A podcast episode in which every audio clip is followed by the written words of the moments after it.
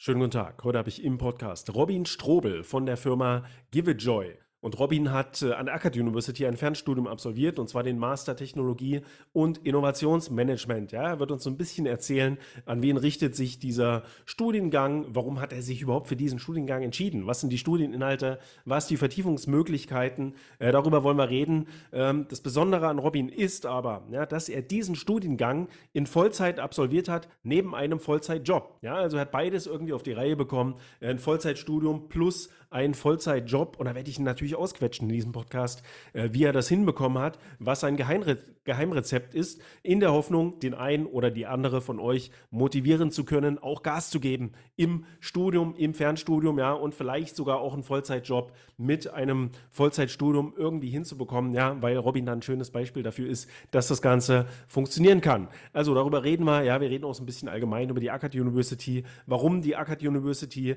äh, wie war die Betreuung, ja, was ist das sogenannte California Campus Programm. Schlussendlich werde ich ihn auch noch so ein bisschen befragen über seine Lernstrategie, wie hat er sich auf Klausuren vorbereitet, äh, auf seine Masterarbeit und so weiter. Und natürlich wird uns Robin auch so ein bisschen was erzählen über sein Startup, äh, seine Gründung, äh, die Firma Give It Joy. Ich würde sagen, wir steigen mal direkt ein.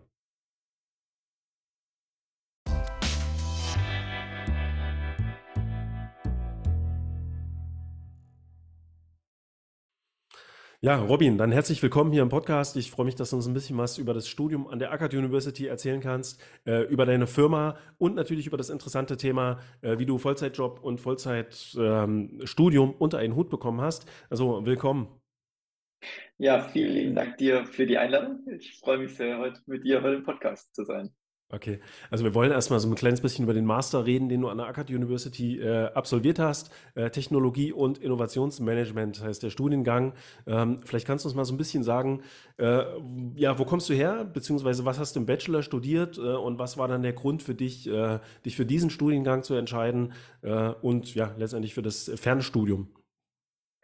Ja, ich habe, wo ich herkomme, ich habe einen Bachelor Vollzeit studiert an der Fachhochschule Esslingen und es ging in die ähnliche Richtung, also technische BWL spezialisiert auf die Automobilindustrie. Mhm. Und äh, habe da dann relativ schnell auch im Zuge von Praktika und Werkstätten Tätigkeiten gemerkt, dass dieses breite Wissen, also nicht das, nicht das Expertenwissen in einem Gebiet, sondern eher dieses bisschen breitere äh, BWL-Wissen für die Tätigkeiten, die ich später mal ausführen wollte zu dem Zeitpunkt, auf jeden Fall die, die richtigen waren. Und das hat dann dazu geführt, dass ich auch meinen Master, den ich unbedingt äh, noch draufsetzen wollte und berufsbegleitend, wie du schon eingangs erwähnt hattest, dann gemacht habe bei der ACAD, äh, da auch in die Richtung ausgesucht habe. Und so kam ich dann nicht nur auf die ACAD, ich meine, äh, Essling und Stuttgart sind Steinwurf voneinander entfernt, wo die ACAD ihren Hauptsitz hat, sondern auch, weil das, das Studium des Technologie- und Innovationsmanagement, ja, der Name sagt, es geht schon eher in die Innovation Management. Wir werden später wahrscheinlich noch ein bisschen weiter darauf eingehen, was genau die Inhalte waren, aber äh, grundsätzlich war es äh, eine Erweiterung einfach von, von meinem breiten BWL-Studium. Und somit habe ich mich dazu entschieden, wirklich bewusst auch wieder was etwas Breiteres zu nehmen. Mhm. Und mit dem Hinblick, dass ich irgendwann mal auch mein eigenes Startup gründen und mein eigenes Unternehmen gründen möchte, äh, war natürlich Technologie und Innovationsmanagement dafür wie gemacht. Mhm.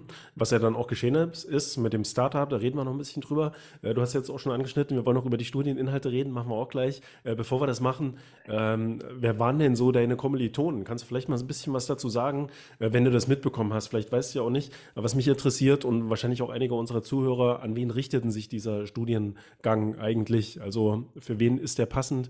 Und das kann man ja ein bisschen daraus ableiten, was da für Kommilitonen mit dir an Bord quasi waren. Ja, das ist eine coole Frage, die ich dir gar nicht beantworten kann, um ehrlich zu sein. Also okay. die einzigen Personen, die ich wirklich physisch kennengelernt habe, waren bei der On-Site-Veranstaltung ganz, ganz am Anfang, so das Onboarding, wie funktioniert der Arc, also wie, wie funktioniert das System, wie mhm. funktionieren die Prüfungen, äh, die Zugänge und, und allem drum und dran. Und da waren dann aber auch mehrere Studiengänge zusammengeschmissen. Wir waren da vielleicht 30 Personen aus bestimmt fünf, sechs, sieben Studiengängen, wenn ich es noch richtig im Kopf habe. Das heißt, ich kann überhaupt gar nicht sagen, eigentlich, an wen das gerichtet ist. Ich denke, da kann die AKAT mit ihrer, mit ihrer Beschreibung viel, viel besser drauf eingehen. Ja, also ich denke mal, es vor allem an Menschen aus so technischen Studiengängen, hast du ja schon gesagt, äh, die aus dem technischen Bereich kommen, äh, gerichtet, sieht man auch schon an den Zulassungsvoraussetzungen. Äh, für diejenigen ja, von unseren Zuhörern, die sich dafür interessieren, wir verlinken das natürlich auch alles in der Beschreibung für das Video beziehungsweise den Podcast in den Shownotes. Ähm, da könnt ihr draufklicken und auf der ACAD-Website nochmal genau nachlesen, ähm, was die Voraussetzungen sind und so weiter. Da wollen wir jetzt nicht im Detail drauf eingehen. Da kommt auch nicht jeder rein in diesen Studiengang. Ja, man braucht schon, ähm, ich glaube, so einen technischen Studiengang, also Bachelor mindestens als Voraussetzung oder irgendwas in die Richtung, um dann diesen Master hier absolvieren zu können. Aber aus dem Namen leitet sich das dann auch schon so ein bisschen ab. Der ist, denke ich mal, sehr interessant, auch für Gründer, ähm, so wie du einer bist letztendlich, ja, oder die eben im Managementbereich irgendwie arbeiten wollen, ähm, vielleicht irgendeine Firma im Technik-IT-Bereich und so weiter leiten wollen. So, ähm, dann lass uns mal ein bisschen über die Studieninhalte reden. Ja, das ähm, ist natürlich einer der wichtigsten Punkte, den man sich mal anschauen sollte, wenn man sich für so einen Studiengang interessiert. Was sind die einzelnen Module? Ähm, kannst du vielleicht dazu ein bisschen was sagen? Ich meine, du wirst jetzt keine BWL-Grundlagen mehr gehabt haben in diesem Studiengang. Was habt ihr denn so gemacht und absolviert? Ja, ich würde sagen, alles, was man in so einem Bachelor of Science, du hast vorhin angesprochen, ist, man braucht technische Voraussetzungen, also ist dann auch vielleicht ein bisschen ein dehnbarer Begriff. Man muss nicht Bachelor of Engineering sein, also kein Maschinenbau oder was studiert haben davor, sondern es reicht äh, auch irgendwie technische BWL mit einem Abschluss von Bachelor of Science. Und es setzt eigentlich darauf auf. Also alle, die jetzt zuhören und äh, gerade in die Richtung studieren oder studiert haben äh, und dann, wie du sagst, die Grundlagen in gewissen BWL-Fächern hatten, aber dann irgendwie auch die ein oder anderen technischen Ergänzungsfächer äh, gehabt haben, darauf baut das ganze Thema eigentlich auf. Also äh, klar, wir hatten irgendwie Kosten- und Leistungsrechnungen nochmal on top, was so ein bisschen auf internes und externes Rechnungswesen oder internes Rechnungswesen angeknüpft hat vom, vom Bachelorstudium. Mhm. Hm, richtig interessant wurde dann vor allem die Vertiefung äh, mit, dem, mit, Innovation, mit dem Innovationsmanagement. Mhm, genau, also Vertiefungsrichtungen gibt es aktuell zumindest ähm, drei Stück, habe ich gesehen auf der Webseite. Also digitales B2B-Marketing und technischer Vertrieb ist die Nummer eins, äh, internationales Innovationsmanagement Nummer zwei und Green Management Nummer drei. Ich weiß nicht, ob das bei dir auch schon die möglichen Vertiefungen waren oder ähm, weil Green Management klingt für mich zum Beispiel sehr, sehr aktuell, also nach einem sehr aktuellen äh, Thema. Was hast du gewählt für eine Vertiefung? Mm, ja, die kommen mir alle bekannt vor vom Namen her. Ich habe es extra nochmal nachgeschaut. Ich habe das allererste gewählt, B2B-Marketing und äh, Vertrieb. Einmal aufgrund dessen, weil ich im Vertrieb tätig war für den Arbeitgeber oder mhm. zumindest mal viele Berührungspunkte im Vertrieb hatte. Und klar, B2B-Marketing ist sowas, äh, was mich super interessiert. Wie baue ich eine Marke auf? Wie erreiche ich den Markt? Mhm. Und äh, wie kriege ich dann für meine Marke, für mein, für mein Unternehmen den Marketing und Vertrieb so ein bisschen in Einklang. Ich meine, das mhm. ist jetzt genau das, was ich äh, zu 99 Prozent brauche für das eigene Startup. Und deswegen äh, habe ich äh, da die Vertiefung gewählt gehabt. Mhm. Nummer vier hatte ich jetzt noch vergessen, Innovations- und Technologieberatung. Das wäre auch noch eine mögliche Vertiefung, die man in diesem Studiengang äh, wählen kann.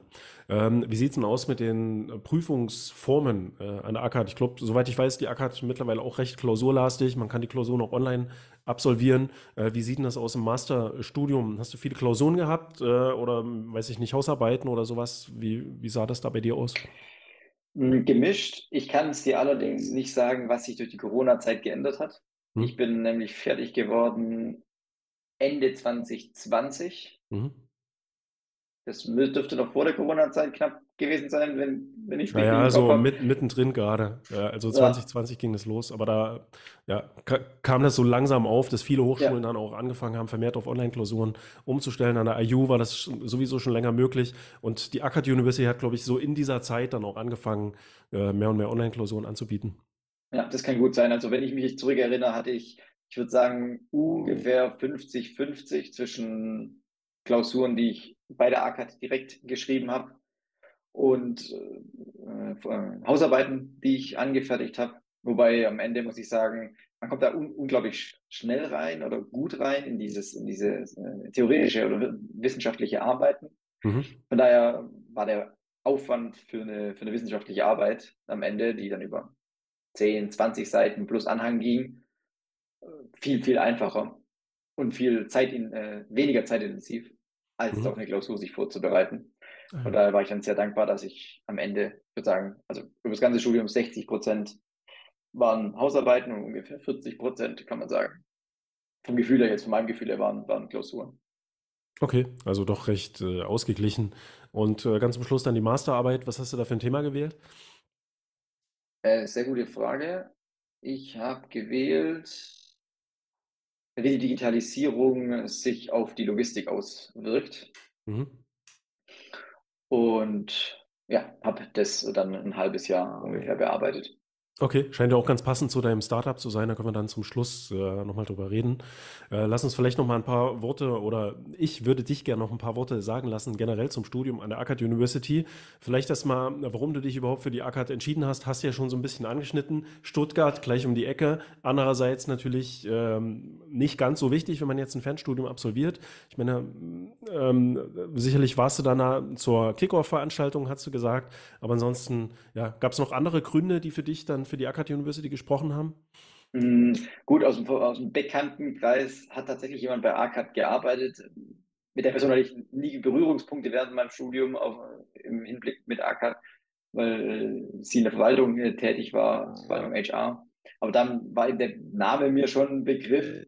Dann habe ich äh, natürlich mich dann schlau gemacht, was für Studiengänge gibt es bei der ACAD, welche passen zu mir. Ich meine, der Technologie und Innovationsmanagement Master war dann ja eigentlich wie gemacht für mich, wie wir jetzt schon äh, genannt hatten. Mhm.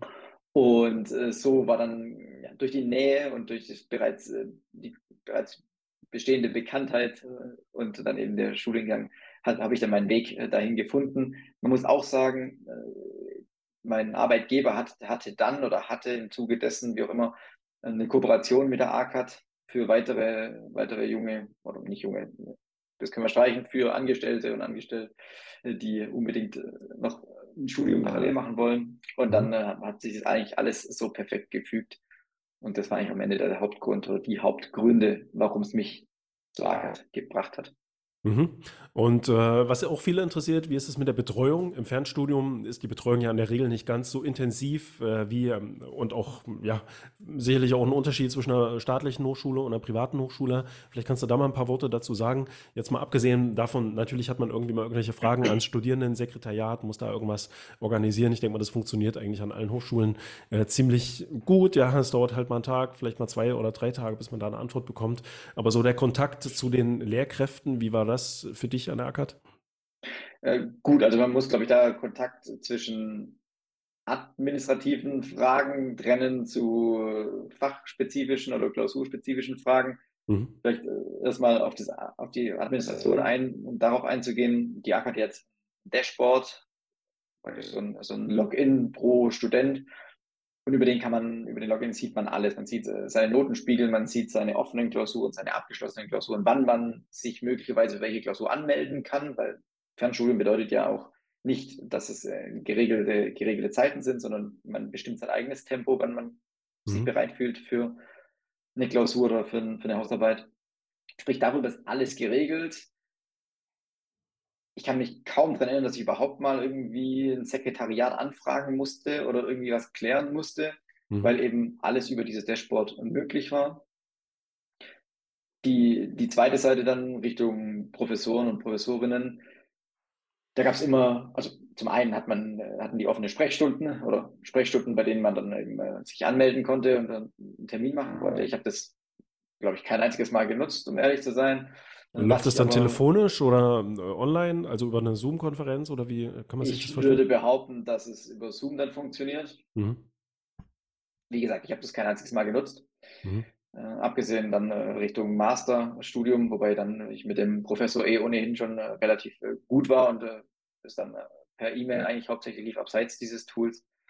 Mhm. Aber ansonsten, was es natürlich gibt, um deine Frage auch ein bisschen konkreter zu beantworten, für jede, für jede Prüfungsleistung gibt es dann vor der Klausur, also hauptsächlich bei der Klausur, wo ja dann das Datum feststeht, wo man seine Leistung ab, abliefern muss, gibt es immer ein Tutorium noch, äh, wo man sich dann anmelden kann, mhm. wo man dann alle zusammen Fragen dem Professor stellt. Äh, so klassische, ja, eine Stunde Prüfungsvorbereitung, vielleicht äh, kann man das so, so fassen. Dann nimmt sich da immer jeder Prüfer oder jeder Professor, der dafür verantwortlich war für die Prüfung, immer so eine Woche oder anderthalb davor eine Stunde Zeit und es mhm. hilft natürlich immer ungemein, da nochmal zu wissen, was wirklich wichtig ist, worauf es ankommt und wie auch die Erwartungshaltung am Ende vom Tag ist.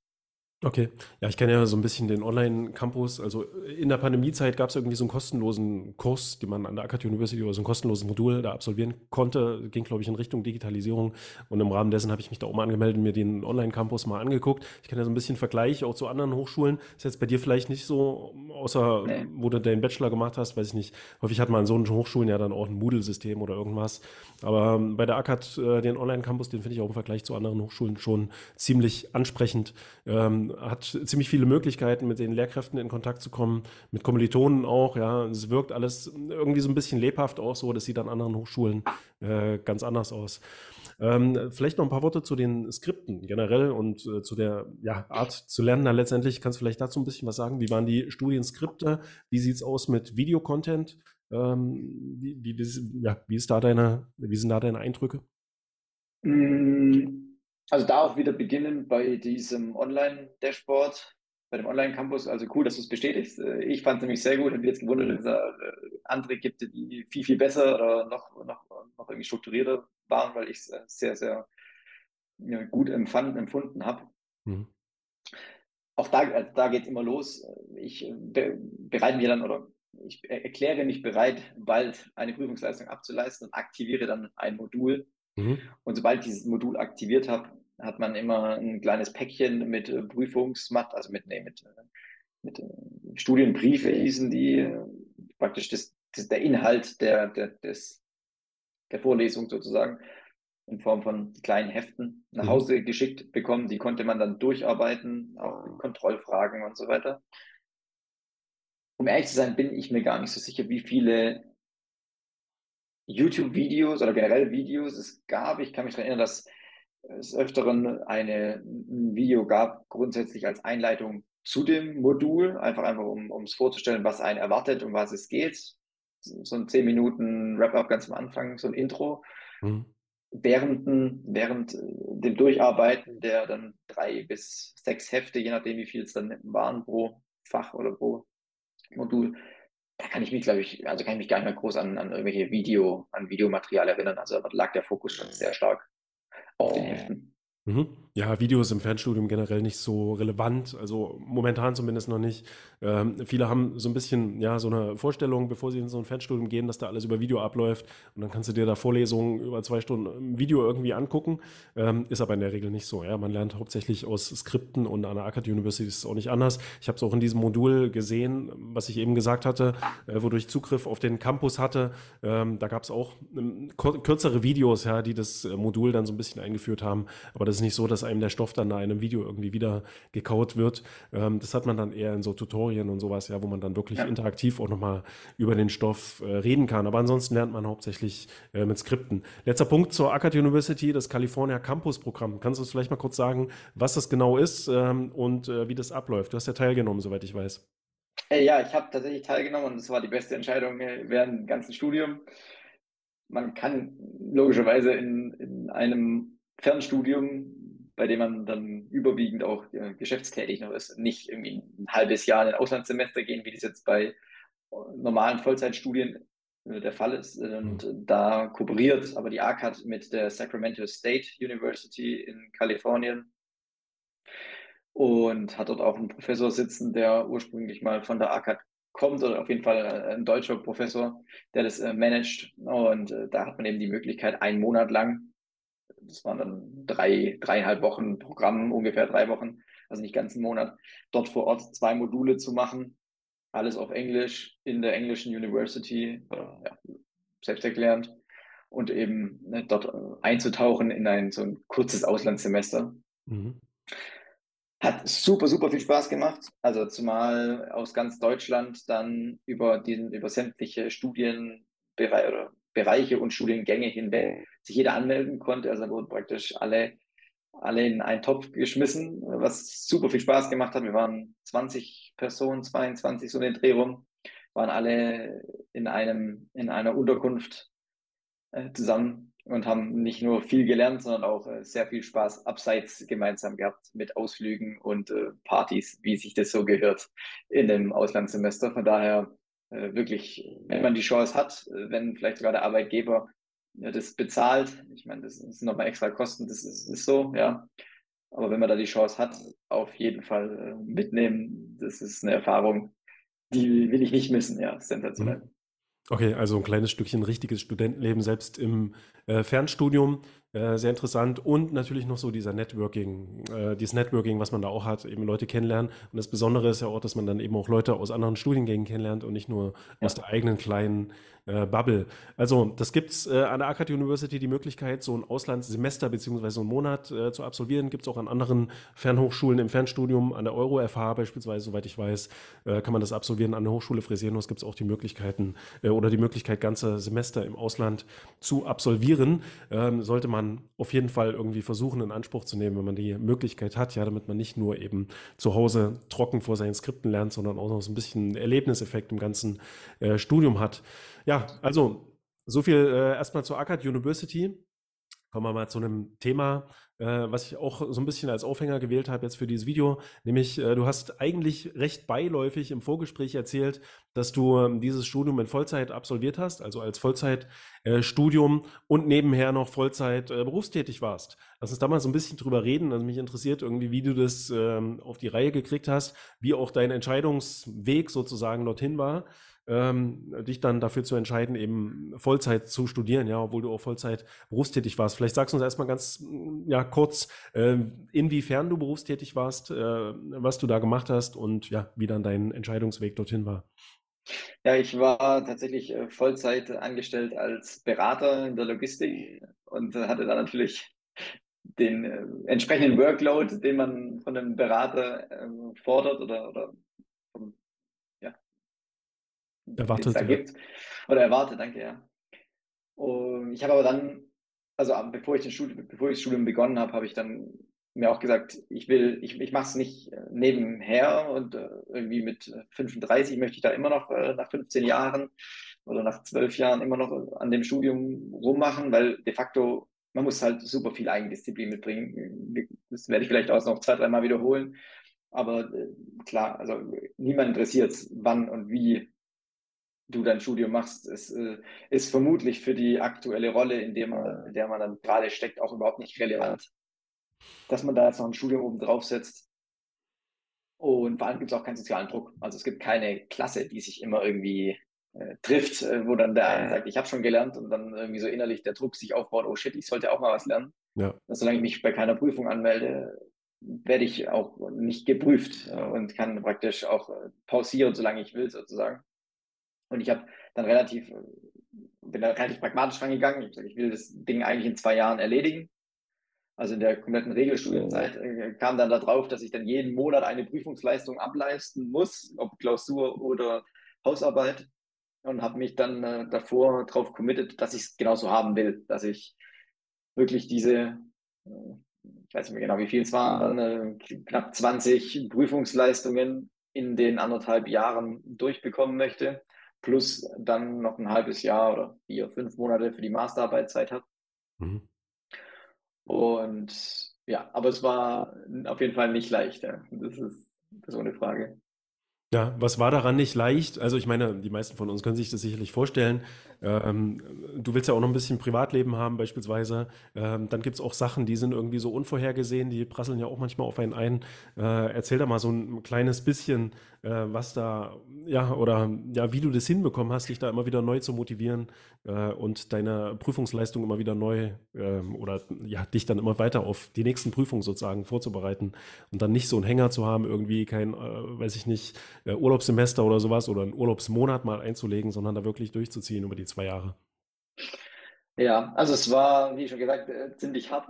Äh, ich habe äh, tatsächlich hm, immer, wenn ich eins abgeschlossen hatte, ein, ein Modul, immer direkt das nächste aktiviert. Also es gab es nicht so, jetzt warte ich mal eine Woche, sondern ich wusste, ich muss jeden Monat äh, was ableisten, also das eigene Ziel. Das heißt, äh, da habe ich mir dann den Druck künstlich selber herbeigeführt und mich es sind immer wieder die neuen, die neuen Unterlagen ins Haus geflattert und dann wusste ich, okay, die, die äh, werden nicht ins Eck gelegt, die, die werden jetzt bearbeitet, weil Prüfung steht an Ende des Monats und habe mich auch da direkt immer auch angemeldet, um den Druck zu haben. Vielleicht das als Tipp, wenn es Prüfungen gibt, dann immer anmelden und darauf hinlernen und nicht lernen und dann schauen, wenn man sich den Prüfungstermin legt. Mhm. Und während der Vollzeit, ja, es war, es war schon eine Hausnummer. Also ich habe oft auch bei Partys zurückgesteckt und bin nicht auf eine Party oder bin dann früher nach Hause oder auch von Geburtstagen oder bin mal ein Wochenende irgendwo nicht mitgefahren und daheim geblieben, mhm. weil es schon oft so war, dass ich dann bis abends, ja, bis abends gearbeitet habe, dann irgendwie gegessen habe, vielleicht noch Sport gemacht habe oder dann nochmal zwei Stunden am, am, Schreibtisch saß. Oder bei Projekt, äh, wir waren auf Projekt äh, und haben äh, dort eben ein relativ anspruchsvolles Lagerstandort hochgezogen und da bin ich dann auch morgens um sechs aufgestanden, noch vor dem Frühstück, also bevor die anderen an den Frühstückstisch kamen, habe eine Stunde oder anderthalb am Frühstück gelernt, sind dann vom Hotel zum, zum, zum Lagerstandort, haben dort das Thema gerockt, was von uns erwartet wurde. Und abends habe ich mir was zum Essen geholt und bin mal drei Stunden ins Hotelzimmer verkochen und nochmal gelernt. Also wenn man das äh, so intensiv machen möchte, dann ist das halt das Commitment. Und was ich da unglaublich gelernt habe, ist halt Disziplin und auch einfach bewusst sich Sachen zu entziehen, mhm. die äh, eigentlich ganz schön wären, wie irgendwelche Geburtstage oder irgendwelche gemütlichen Abende mit Freunden, die dann halt einfach streckenweise, nicht immer, aber streckenweise einfach nicht drin waren. Mhm. So auch am Wochenende dann äh, jeden Morgen vier, fünf Stunden gelernt oder äh, die, den Stoff durchge, durchgeackert und dann vielleicht mal nachmittags äh, frei gehabt. Mhm. Äh, ja. Wie waren denn da so, de, wie waren so deine Lernzeiten? Also du hast jetzt schon so ein bisschen anklingen lassen, du hast irgendwie, so wie ich das jetzt verstanden habe, eigentlich immer dann gelernt, wenn du irgendwie die Möglichkeit dazu hattest. Also sowohl frühs als auch abends, als auch am Wochenende. Ja, es war nicht ganz so schlimm. Es war die Hochphase, wo es dann wirklich so war für ein paar Wochen oder vielleicht zwei Monate. Mhm ich glaube nicht, dass man das äh, zwei Jahre lang durchhält in der, in, in, mit dem Pensum. Hm. Was, was, hast du jetzt gerade noch gefragt? Ja, äh, einfach so ein bisschen, wie deine Lernzeiten waren. Also war jetzt so, nicht so, dass du ja. dir nur gesagt hast, sozusagen nur nach der Arbeit zu lernen oder nur am Wochenende zu lernen. Das reicht ja auch wahrscheinlich nicht aus, wenn man jetzt nur am Wochenende lernen wollen würde. Äh, das schafft man Vollzeit dann einfach nicht. Aber du hast sozusagen sowohl frühs als auch mittags oder halt abends als auch am Wochenende gelernt. Ja, man, also entweder man nimmt sich einen fixen, einen fixen, eine fixe Zeit und nimmt sich wirklich bewusst Zeit dafür. Mhm. Und zwar immer irgendwie, man macht immer montags früher Schluss und arbeitet oder lernt vier Stunden mittags oder so. Also irgend so eine Regel braucht man. Mhm. Oder immer Samstagmorgens. Ja, und dann aber auch mal mehrere Stunden am Stück gelernt. Also jetzt nicht nur mal eine halbe Stunde ja, ja, irgendwie genau. am Skript so ein bisschen gelesen, sondern sich ja, dann wirklich. Bringt, also es bringt nichts, genau. Also ich habe da mindestens immer anderthalb bis zwei Stunden pro Session, vielleicht sogar irgendwie zwei Stunden plus kurze Trinkpause oder kurz an die frische Luft und dann nochmal zwei Stunden mhm. was gemacht. Dass man aber wirklich effizient in kurzer Zeit viel lernt. Ich glaube, das war so ein bisschen der Schlüssel, mhm. es hinzubekommen, in kurzer Zeit ultra viel zu lernen. Mhm oder sich anzueignen und vor allem effizient, weil Zeit ist da der wichtigste. Also im, im, im Vollzeitstudium war Zeit für mich gar kein, äh, auch viele Kommilitonen, Zeit äh, hat man, also als äh, Student. Das war die schönste Zeit. Das war so gefühlt eine Halbtagsanstellung als Student an der Uni. Mhm. Und dann hat man nebenher noch irgendwie Werkstudent gemacht oder ging in die Vorlesung, hat noch mehr Zeit gehabt. Mhm. Das ist de facto bei einem Fernstudium halt nicht mehr so. Mhm. Und sag mal, wie war das für deine Familie oder für deine Umgebung? Also, du hast ja schon gesagt, es war halt sehr viele Entbehrungen für dich ähm, ja. durch, deine, durch dein ja, diszipliniertes Arbeiten.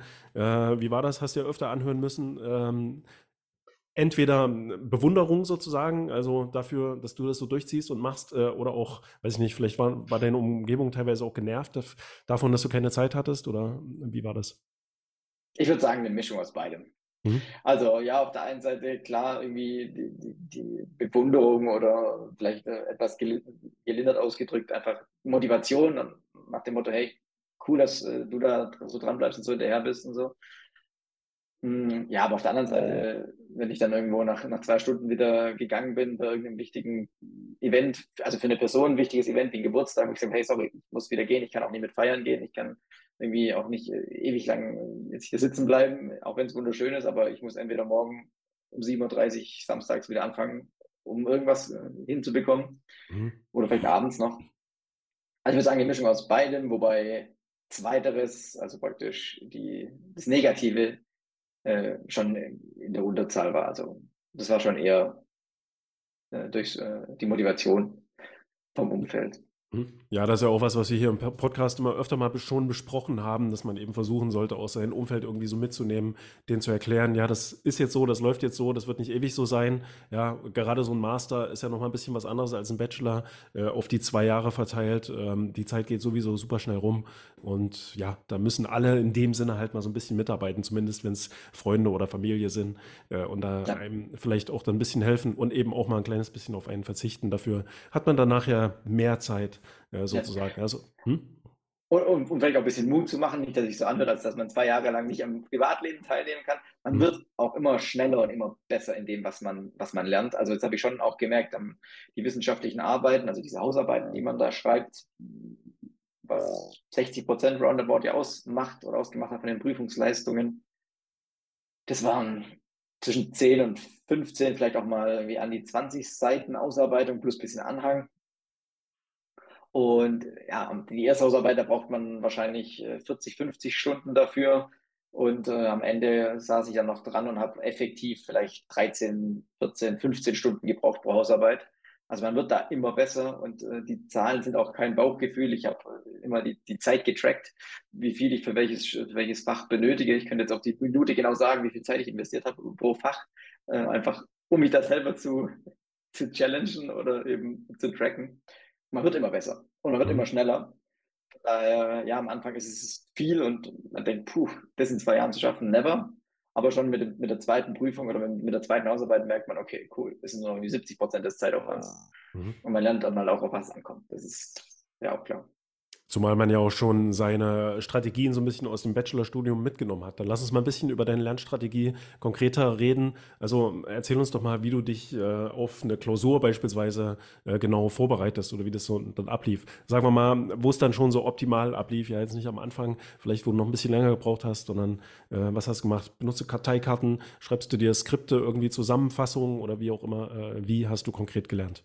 Ja, ich habe vielleicht ein Satz zu dem, wie es am Anfang war, wie es ineffizient war bei der ersten Prüfung, äh, war tatsächlich, dass ich äh, irgendwelche Zusammenfassungen geschrieben habe, wie man das also irgendwie so klassisch kennt. Mhm. Da habe ich aber, also ich persönlich gar nicht zurechtgekommen, es hat ewig gedauert. Und äh, die, die Hefte sind schon so gemacht, dass nach jedem Kapitel Kontrollfragen kommen, die dann wirklich das Wichtigste aus diesem Inhalt aufgreifen. Und ich habe mir dann ganz klassisch Karteikarten geschrieben, allerdings nicht von Hand, sondern ein Online-Tool genutzt. Ich weiß ehrlich gesagt gar nicht mehr, wie es hieß, aber da gibt es ja zig verschiedene. BrainU oh, beispielsweise, so ein typisches Tool. Genau, ja, das hatte ich im Bachelor tatsächlich, äh, habe ich das mal eingesetzt, für den Master war es ein anderes. Ist aber gar nicht so tragisch. Ich habe dort einfach alle Fragen und Antworten reingehauen. Auch teilweise nur blind kopiert, Hauptsache die Karteikarten angelegt. Also manchmal habe ich eine Frage gelesen, wusste ich nicht mehr, dass ich die, die angelegt habe als Karteikarte. Aber durch dieses äh, Karteikartensystem, und das äh, funktioniert ja so, dass wenn man Sachen weiß, dann kommt die Frage seltener. Wenn die Frage, wenn man Frage halt nicht weiß, kommt sie viel öfters. Mhm. Und so konnte ich halt super schnell A, also A kontrolliert lernen, nämlich äh, nach, nach, nach, äh, nach der Strategie oder nach der, nach der Taktik. Und vor allem überall. Also dann bin ich, wenn ich eine halbe Stunde in der Bahn saß, konnte ich halt easy mal kurz Karteikarten lernen. Mhm für zwischendurch. Und es hat äh, natürlich äh, super geholfen.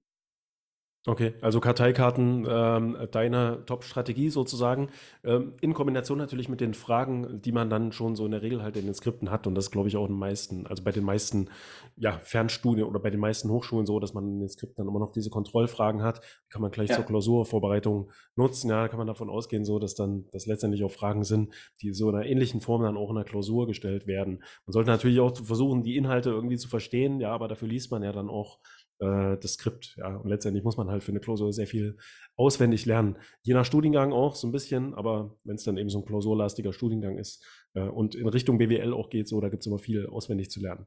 Also ähm, das ist so deine Top-Strategie, ähm, sich Karteikarten zu schreiben. Wie sieht es aus mit den wissenschaftlichen Arbeiten, mit den Hausarbeiten? Gibt es da irgendwelche äh, Besonderheiten? Hast du beispielsweise Literatur, Verwaltungsprogramm genutzt oder gibt es da irgendwelche Strategien, mit der, ja, mit der du dann ein bisschen effizienter geworden bist beim Schreiben? Also zum einen erstellt man sich einmal eine Vorlage mit allen Formatierungen, äh, die man dann immer wieder nutzt.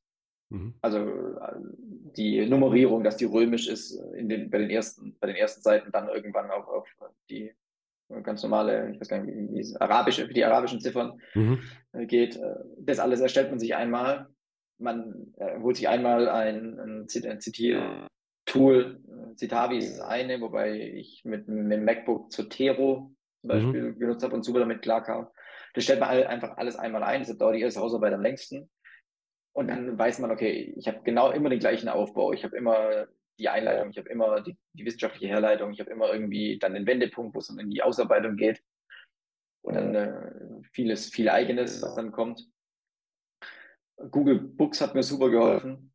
Mhm. Also dort einfach, wenn man muss auch fairerweise sagen, bei so einer wissenschaftlichen, also bei so einer, bei so einer, bei so einer Hausarbeit kommt es nicht auf die nächsten 20, äh, auf die, auf die auf 20 verschiedene Definitionen an, die man auf, dass man es runterbricht und am Ende eine hat, sondern ich habe am Ende dann einfach auch einfach Definition Logistik, da habe ich drei bekommen und ich habe einfach die ersten drei genommen, die ersten drei da reingehauen und daraus abgeleitet, was meine Definition ist. So, dann habe ich eine ganze Seite gefüllt innerhalb von einer halben Stunde. Mhm. Perfekt zitiert, Thema erledigt und äh, ja, äh, es hat funktioniert. Also da braucht man nicht immer das Rad neu erfinden. Und ja, die Rückmeldungen der Professoren haben mir da recht gegeben, mhm. dass man nicht 30 Bücher lesen muss, um am Ende die erste Definition in der Einleitung oder nicht in der Einleitung, in, in, in der theoretischen Herleitung dann mhm. zu nennen. Ja, das mit der Vorlage auch ein wichtiger Tipp. Ne? Das frisst nämlich auch gerade im Bachelor dann auch noch sehr viel Zeit äh, für Studierende, da dieses ewige Hin- und Her-Formatiere, irgendwas funktioniert nicht mit dem Inhaltsverzeichnis äh, oder was auch immer, auch mit dieser Pag Paginierung, die du jetzt schon angesprochen hast. Deswegen äh, möglichst am Anfang des Studiums sich so eine Vorlage bauen, die dann immer mal wieder anpassen. Ja, wenn man jetzt die Hochschule wechselt ähm, oder den Fachbereich, äh, des, den Studiengang, dann gibt es ja vielleicht wieder andere Anforderungen, aber da spart man sich schon einen Haufen Zeit, wenn man da einfach nichts mehr machen muss, sozusagen, außer seinen Text da irgendwie äh, reinzupacken und dann auszudrucken oder als PDF äh, zu erstellen und wegzuschicken. Lass uns mal zum Schluss noch äh, über dein Startup reden. Ja, Give It Joy heißt es. Äh, spreche ich es richtig aus? Ja. Also die Give It Joy GmbH, du bist äh, der Mitgründer. Vielleicht sagst du uns mal ganz kurz, äh, was ihr konkret macht. Also was macht die Firma und was ist denn so die Gründungsstory? Wann habt ihr gegründet? Wie habt ihr, warum habt ihr gegründet und so weiter? Ja, also in einem Satz zusammengefasst machen wir das Schenken für Firmen so einfach und individuell wie möglich. Sprich Geschenkboxen mit rein regionalen, innovativen Startup-Produkten, komplett individualisiert für die Anforderungen der Firmen. Mhm. Und die auf Wunsch automatisieren wir auch äh, ganzjährig, gerade für persönliche Geburtstage oder Mitarbeiterjubiläen. Mhm und nehmen praktisch den Firmen, hauptsächlich HR-Abteilungen und Marketing-Abteilungen, komplett dieses Thema der Wertschätzung in Form von Geschenken ab. Mhm. Deine nächste Frage war, uns gibt es ähm. seit, genau, seit 2021, seit anderthalb Jahren jetzt roundabout, sind, äh, hatten letztes Jahr unser, unser erstes volles Geschäftsjahr, haben dort auch dann uns bereits verdoppelt, was Personal angeht, werden dieses Jahr wieder verdoppeln auf ungefähr acht Personen hoch, sind jetzt in Berlin äh, von, von Stuttgart, nahe Stuttgart von Esslingen nach Berlin gezogen, um Privatleben, aber auch äh, hauptsächlich das Firmenleben vereinen zu können als äh, für uns zwei Gründer. Mhm. Werden hier das Büro eröffnen und Give Joy weiter wachsen lassen hier vor Ort. Mhm. Also auch so ein bisschen Technologie getrieben letztendlich äh, und auch äh, Logistik ist da irgendwie auch noch mit drin, wenn ich das richtig verstehe. Also alles so Sachen, die dann auch zu deiner Expertise äh, gehören. Also war sicherlich dann auch ein Grund, äh, das so zu gründen. Aber woher kam die Idee? Also wie, wie kamt ihr zusammen auf die Idee bei dem Bier oder wie, wie kann man sich das vorstellen? Ja, äh, es war tatsächlich äh, kein Bier, sondern Aperol Spritz vielmehr. Es war nämlich irgendwie im Sommer, im Sommer 2020 am Gardasee als Lukas und ich, also mein Mitgründer Lukas, äh, wir uns hingesetzt haben und gesagt haben, dass es voll coole und simple Ideen und äh, Geschäftsmodelle gibt. Mhm. Und sind dann aber drauf gekommen, ja, wir wollen auch was Eigenes machen, wir wollen gemeinsam irgendwas äh, Cooles ins Leben rufen. Aber uns ist dann auch aufgefallen, dass keine Idee einfach im Himmel fällt. Und man morgens aufwacht und sagt, ich habe jetzt heute Nacht vom neuen iPhone geträumt, ich launch es jetzt und mache ein Milliarden-Business draus. Mhm. So läuft es halt de facto in der Realität nicht ab sondern steckt viel, viel mehr Arbeit dahinter. Also haben wir uns hingesetzt und einfach Alltagsprobleme äh, aufgeschrieben, ein halbes Jahr lang. Mhm. Haben uns dann eine halbe, ein halbes Jahr vor der Gründung hingesetzt und die ganzen Ideen auf, äh, aufgedröselt und äh, geschaut, was, was sinnvoll ist und was nicht, was wir überhaupt umsetzen können mit unserem Skill-Level oder auch nicht. Mhm. Und kam aber relativ schnell drauf, dass es eigentlich cool wäre, aus einer App heraus seinen Freunden eine Kleinigkeit zu schicken. Mhm. Relativ schnell haben wir dann die Idee wieder verworfen, weil wir Umfragen gemacht haben. Also nicht nur Friends and Family, sondern auch äh, Freundesfreunde. Und keiner so richtig hat einen Anwendungsfall dafür gehabt. Im Business sind wir aber auch sehr große, äh, auf sehr großen Zuspruch äh, gestoßen und haben dann immer das weiter, dann sind wir in die Richtung weitergelaufen. Haben gesagt, okay, Geschenkboxen für Firmen, wie müssen die sein? Äh, was für Anforderungen müssen wir erfüllen, dass wir dem Markt da gerecht werden? Und so sind wir am Ende mit individual, individualisierbaren Geschenkboxen rein mit Startup-Produkten, also wirklich nicht die klassische italienische Fressbox, äh, rausgelaufen. Plus, was wir dann jetzt letztes Jahr im Zuge des ersten Geschäftsjahres äh, etabliert haben, war eben dieses Geschenkemanagement. Heißt, äh, wir haben ein Online-Tool entwickelt. Dort äh, stehen alle Mitarbeiterdaten drin, inklusive deren Geburtstag oder auch Firmenjubiläum, also Mitarbeiterjubiläum. Und wir verschicken dann automatisiert im Namen der Firma die Geschenkbox zu dem Termin raus. Mhm. Das ganze Jahr über. Und ja, so ist äh, von Roll Spritz am Gardasee über eine ewig lange Liste und Geschenkboxen für Freunde. Am Ende Give a Joy mit Geschenkboxen für Firmen entstanden. Mhm. Also ähm, man sieht oder ich höre das jetzt also raus, dass ihr schon recht geplant und systematisch an diese Gründung rangegangen ist. Jetzt auch nicht normal, sag ich mal, oder auch nicht immer so. Ja, viele machen sich halt einfach irgendwie mal so selbstständig. War bei mir beispielsweise der Fall äh, mit irgendwas, was ich äh, konnte. Und äh, ist es was, was ihr im Studium oder du im Studium auch gelernt hast? Oder ähm, andere Frage oder die Frage ein bisschen erweitert, äh, gibt es Dinge, die du aus dem Studium an der Akkad University zum Beispiel mitgenommen hast, die dir jetzt was bringen sozusagen für, ja, für die Gründung äh, und für die Arbeit an der Firma und in der Firma? Hm, also von den Studieninhalten bestimmt irgendwo zwischen den Zeilen, gerade in der Kreativarbeit um, um unsere innovativen Ideen. Äh, die einen waren innovativer, die anderen eher weniger innovativ zu challengen. Äh, da auf jeden Fall methodisch viel aus dem Studiengang mitgenommen. Mhm. Aber was ich am meisten mitgenommen habe, ist das analytische Herangehen. Also äh, nach meinem Bachelorabschluss war ich bei weitem noch nicht so analytisch im Kopf unterwegs, wie jetzt durch diese, die, diese permanenten wissenschaftlichen Arbeiten, wo man wirklich vom sehr, sehr groben, nämlich von der Grunddefinition bis hin zu einer Problemstellung geht und diese Problemstellung dann äh, wieder löst. Also persönlich mit der analytischen Fähigkeit, mit der Disziplin auch zu verzichten auf was und den Fokus nicht zu verlieren. Das hat mir, glaube ich, im Studium, durch dieses Fernstudium am aller, allermeisten gebracht. Mhm. Würde ich sagen, ja. ja. Super, dann äh, sag uns doch mal noch zum Schluss, ähm, wo können wir dir folgen oder euch folgen? Also wo findet man äh, euch als Firma und ja, Ihr findet mich auf jeden Fall auf LinkedIn. Wir machen sehr viel auch äh, über unsere Gründer-Accounts und erzählen unsere Story, sprich folgt uns da gern mir, Robin Strobel oder auch Lukas Munz über LinkedIn. Alternativ gibt es immer noch die Möglichkeit, auf Instagram zu folgen oder eben sich auch zum Newsletter anzumelden. Das ist wahrscheinlich die, die letzte Option, die jemand wählt, aber LinkedIn und Instagram, also auf den Social Medias, sind wir vertreten. Und äh, gerne folgen. Mhm. Ja, wir verlinken das natürlich auch alles in der Beschreibung äh, für das Video beziehungsweise in den Shownotes für den Podcast und blenden euch das hier auch ein, wenn ihr das äh, Video seht. Also Robin, äh, tausend Dank für deinen Erfahrungsbericht, ja, ähm, was, den, was das Studium an der Akkad University angeht, äh, aber auch das sehr interessante äh, Thematik, ähm, wie man ein Vollzeitstudium irgendwie mit äh, einem Vollzeitjob hinbekommt und auch die Gründung. Also vielen Dank ja, für, deine, für deine Berichte hier und bis zum nächsten Mal. Ja, vielen lieben Dank für die Einladung und ja, bis zum nächsten Mal. Danke dir. Tschüss. Ciao, ciao.